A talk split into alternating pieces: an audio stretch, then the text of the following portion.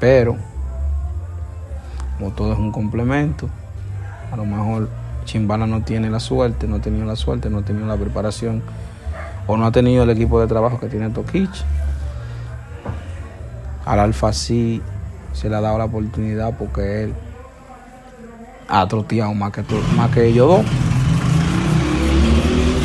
Es un tipo, se podría decir que más negociante y en verdad